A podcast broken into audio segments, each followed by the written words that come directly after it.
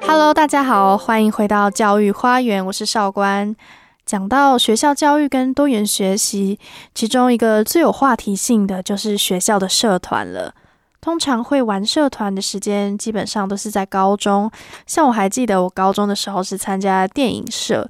那在我们那个时候，电影是被俗称是海鸥社。为什么是叫海鸥社呢？因为每到社团的时间，我们电影社就是看电影嘛。那放映的时候，灯一关呢，就会有别的社团的同学。把自己的社团课翘掉，飞来我们社看电影。所以呢，一个社团我们上线是二十几个人，但是每次一飞，社团教室就会快到五十个。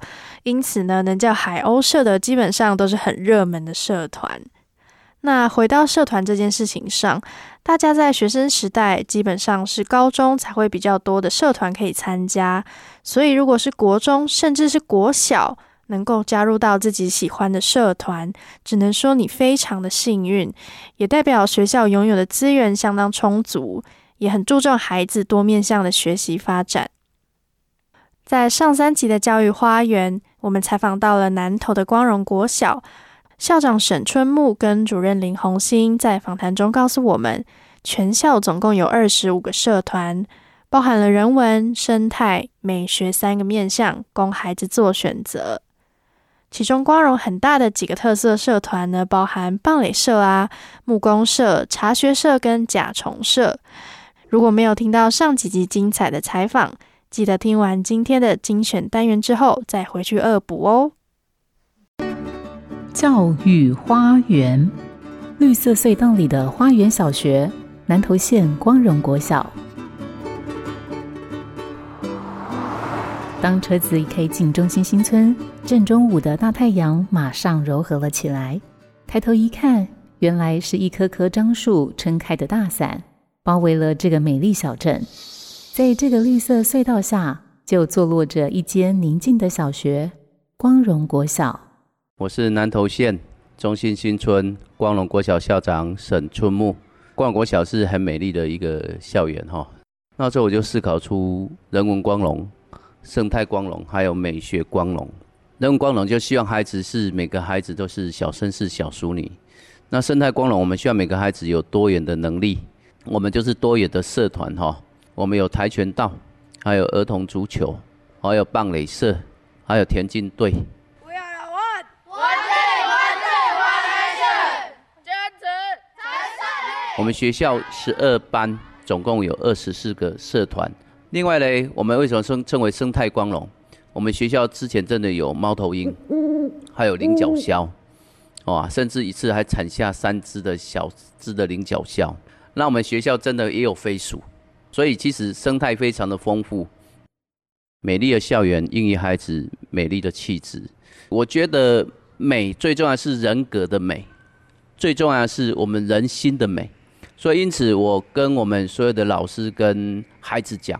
看到彼此都要眼睛看着眼睛，面带微笑打招呼哈。所以，我们学校的美学光荣最重要是希望孩子内心美，用欣赏角度看待彼此。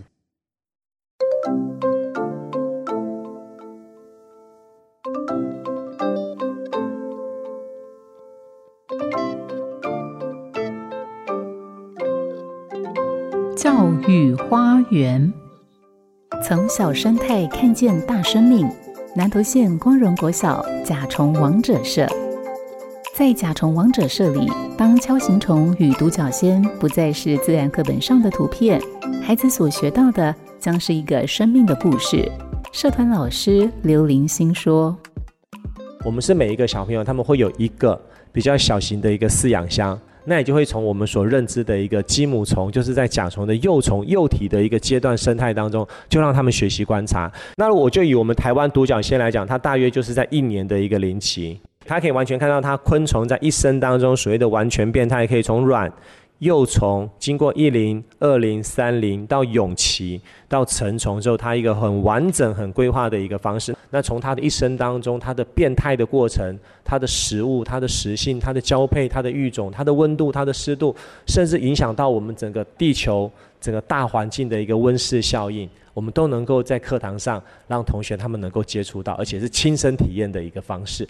我觉得说这个过程当中，主要就是让同学能够有一个观察度，能够有一个同理心，因为你所饲养的个体可能跟每个同学的个体会因为你的环境过程当中所造成差异上的一个区别。那你养的过程当中，它有大小，它有死亡的一个情形，也会让了解同学他们知道说怎么样面对一个事物的一个存在。与灭绝，甚至面对它的一个死亡的过程，我想这都是每一个生物它所必须经历的一个过程。利用这样的一个同理心回馈在他们每个小朋友的身上，也让他们把自己的观察细腻，能够更深入、更了解。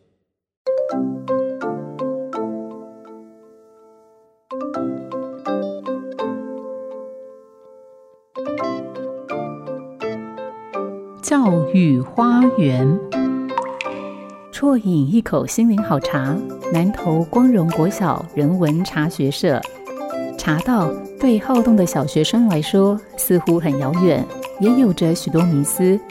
九岁就开始习茶的茶学社老师陈建林说：“他会觉得，像小朋友刚开始会觉得我不太喜欢喝茶，然后我的家长要我不要喝茶。”对，因为可能他会觉得那是会影响小孩子的呃身体健康，或者是他可能让他比较浮躁之类的，他就尽量不让他喝茶。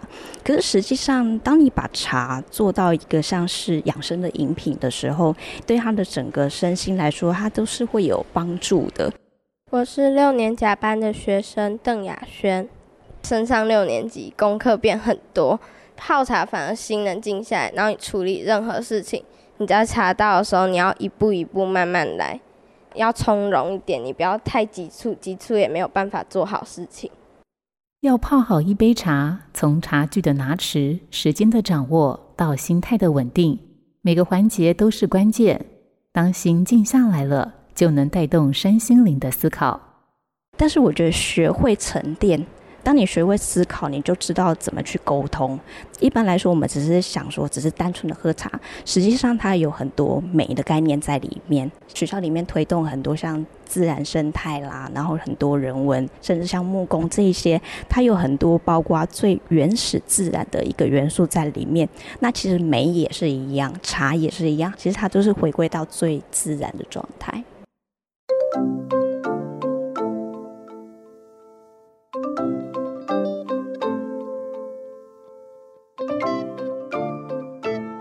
教育花园有缘才相聚，南投光荣国小木工社。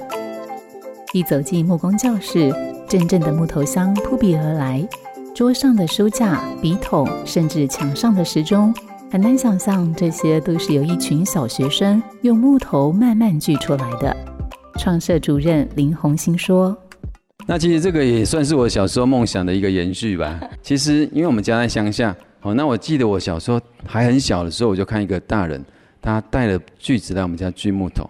那他非常专注、很安静，然后又很投入的神情。那我那时候其实是印象深刻，甚至是被感动的。从时代演变的角度来看，以前的生活的日常，现在变成一个孩子很缺乏的养分。那我想这是很大的一个缺失啦，因为孩子很难真正去体会里面的道理。所以我们希望孩子可以在体验中学习，在感动中成长。那木工课其实它不是只有技术课，它是一个技术跟美学的结合，它是一个艺术课，因为它里面会有造型教育，他要知道怎么样看，才怎么制造，怎么样在创作，他才会制造出美感。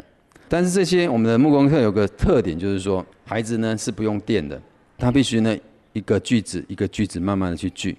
所以呢，他孩子可能会在这边呢，体会到人生他人生的第一句，譬如说自己的桌球拍自己做，然后再来呢书架就自己做。其实还蛮令人感动的，就是孩子很多作品都说我要把这个当成是爸爸的生日礼物。哦，所以他这个课程里面，其实他也学会了去关照别人。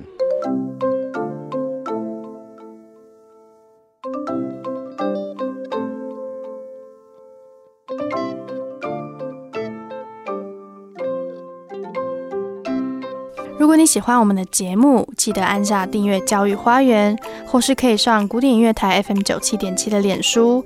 如果你是用 Apple Podcast 收听的朋友，也可以直接留言在下面，给我们更好的回馈。有什么问题都可以上我们的脸书粉丝团，或者可以留言在 Podcast 里面，要记得给我们五星的回馈哦。那最后呢，也想要请你帮我们把教育花园分享给你身边的朋友跟家人。希望我们一起可以创造出更好、品质更高的 Podcast。谢谢你的收听，跟上脚步，看见教育花园的百花齐放。我们下次再见。